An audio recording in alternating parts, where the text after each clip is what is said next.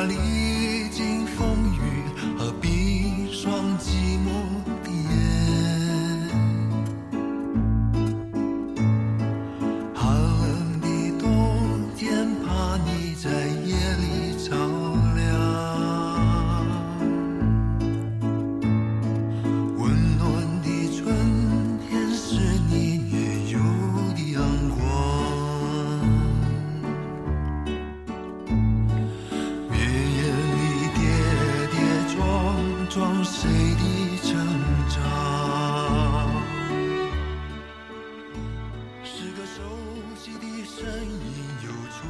明天就是母亲节，很多年我不曾过这个节日，因为带来是无限的伤心和泪水。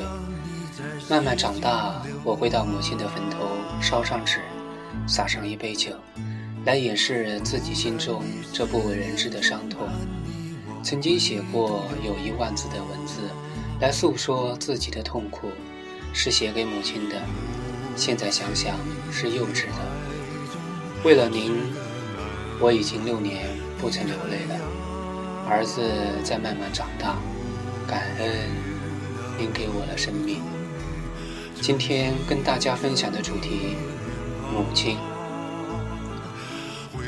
把一切的思念化作月亮，代表我永远爱您的心。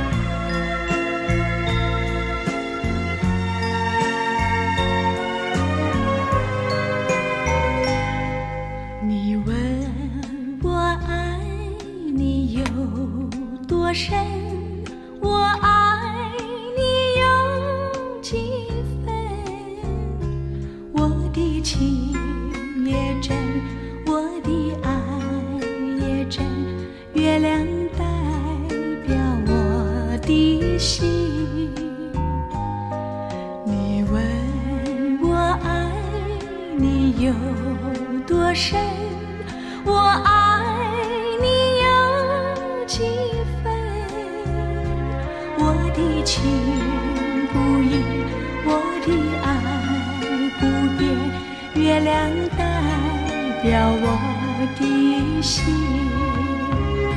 轻轻的一个吻。已经打动我的心，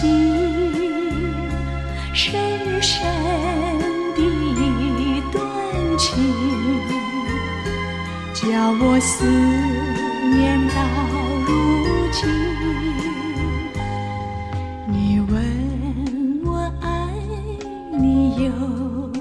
多深，我爱你有几分？你去想一想，你去看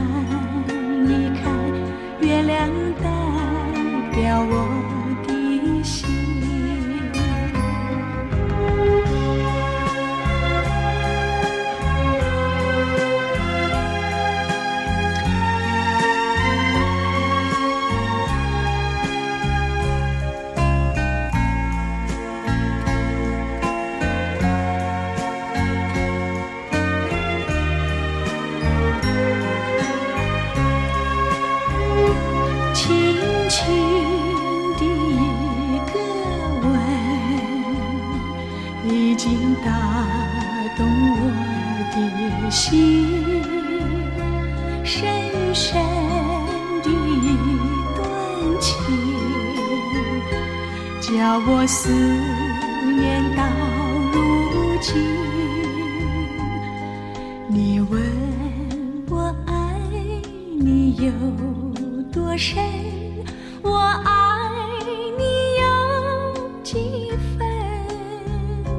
你去想一想，你去看一看，月亮代表我的心。你去想一想，你去看一看，月亮代表我。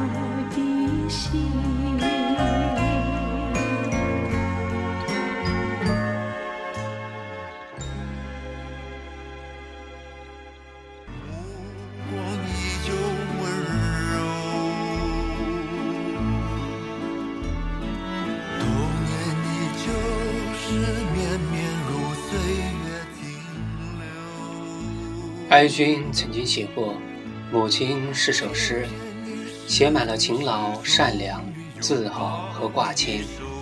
母亲是孩子走路的启蒙老师，教会了孩子为人处事的社会道理。母亲是孩子生命的保护伞，保护着孩子在磨砺中闯下去的勇气。母亲是孩儿搏击风雨的靠背，回到母亲身边，一切困惑就会得到安慰。”变得坚强。一把梳子梳不尽母亲的愁，一声呼唤割舍不掉母亲的惦念。母亲是不需要儿女们赞美的语言，也不希望看到儿女们的浮华感叹。只要儿女们报个平平安安，就能催开母亲那张日夜牵挂的笑脸。无论你是咿呀学语的娃娃，还是已经进入花甲之年的老人。在自己伟大的母亲眼里，儿女永远是个长不大的孩子。叮咛、唠叨、挂牵，会时刻伴随他，直到生命的终点。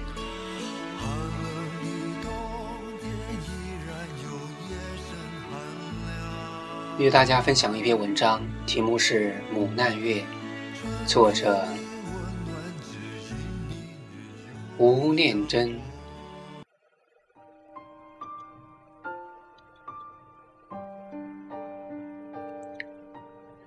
爸爸十六岁那年从嘉义跑到九份附近的矿区工作。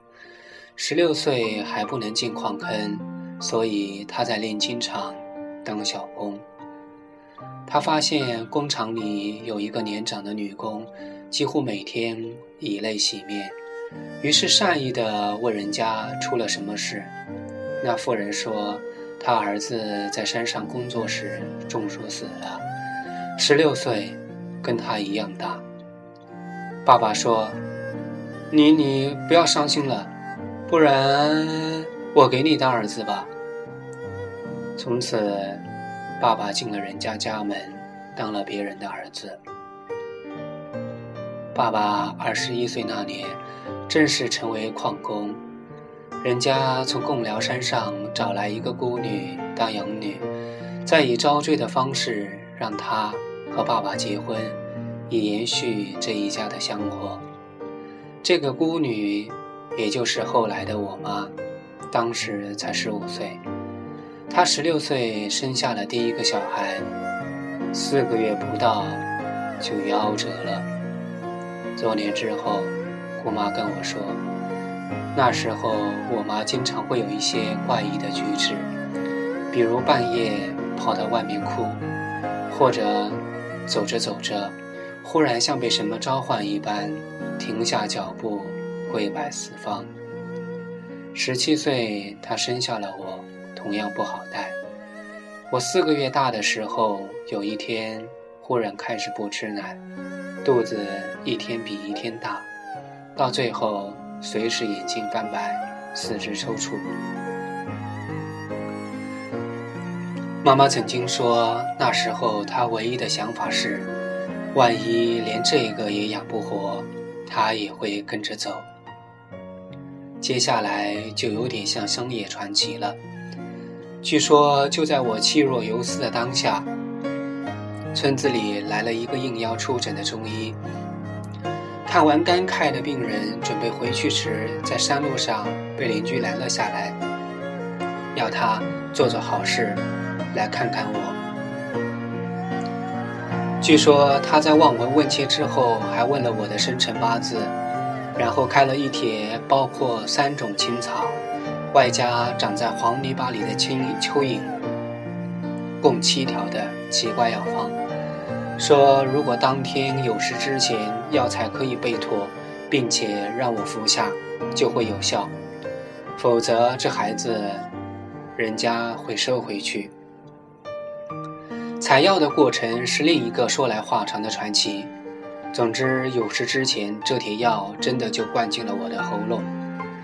根据我妈的描述，就在午夜时分，你忽然放了一个响屁，然后拉出一大滩又黑又臭的大便。我跟你爸抱着你洗澡的时候，发现你的手竟然会拉着我的手指，然后睁开眼睛。你爸爸跟我说：“孩子，人家要还给我们了。”洗完澡发现你好像在找奶吃。当我把奶头塞进你的嘴巴，感觉你很饿，很用力的吸起来的时候，我就忍不住大哭起来了。三十年后，我还活着，而且要结婚了。妈妈说有两件事必须跟婚礼一起完成。第一件事是婚礼的前一天，她要杀猪公，并且行跪拜一百次的大礼。她说，当年在最绝望的时候，她曾经抱着我跪在床头，哭着跟众神许愿。说：“如果这孩子可以平安长大，结婚那天他要跪拜天地以谢神恩。”而当天果真就出现了那个神医。第二件事是婚礼那天，我们得替他搭个台子，并且请来乐队，因为他要上台唱歌。他说这是他的另一个心愿。我初中毕业，离。离家到台北工作的时候，有一天他在路上碰到我的小学老师，老师问起我的事，然后跟他说我很聪明，爱读书，无论怎么波折，总有一天我都会念到大学。妈妈说，那天回家的路上，她忽然觉得像我这样的妈妈，如果也可以养出一个大学毕业的孩子。我跪在路边，跟四方神父许愿说：“他结婚那天，我一定要快乐的唱歌给大家听。”写这篇文章时，正是我出生的月份，或许是这样的缘故吧。二十七年前，妈妈穿着一辈子没穿过几次的旗袍和高跟鞋，坚持跪拜一百下，以致最后几乎连站。都站不起来的样子，以及在简单的舞台上，以颤抖的声音唱着《旧皮箱的流浪儿》的神情，再度鲜明地浮现在我眼前。妈妈五年前骨癌过世，生养我们五个，如果连夭折的那个也算的话，就是六个小孩的过程，其烦恼与苦难。远远多于欣赏与安慰。我曾想过，妈妈会得骨癌，到了末期，全身的骨头甚至一碰即碎，是不是就因为这辈子的身心都一直承担着过量的负荷而？